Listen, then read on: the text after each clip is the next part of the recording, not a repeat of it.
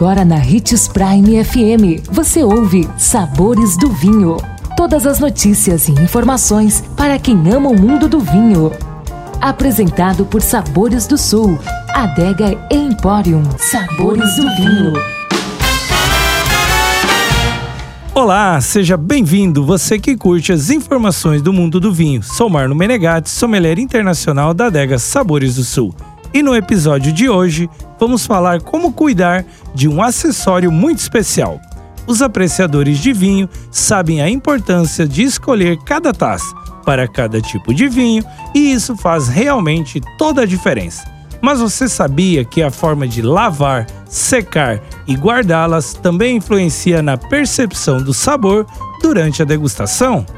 Pensando nisso, preparamos 5 dicas que vão te ajudar a cuidar das suas taças.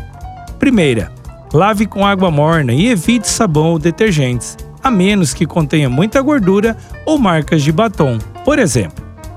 Se o fundo da taça tiver manchas de vinho, deixe-a de molho com água e uma pitada de bicarbonato de sódio por algumas horas.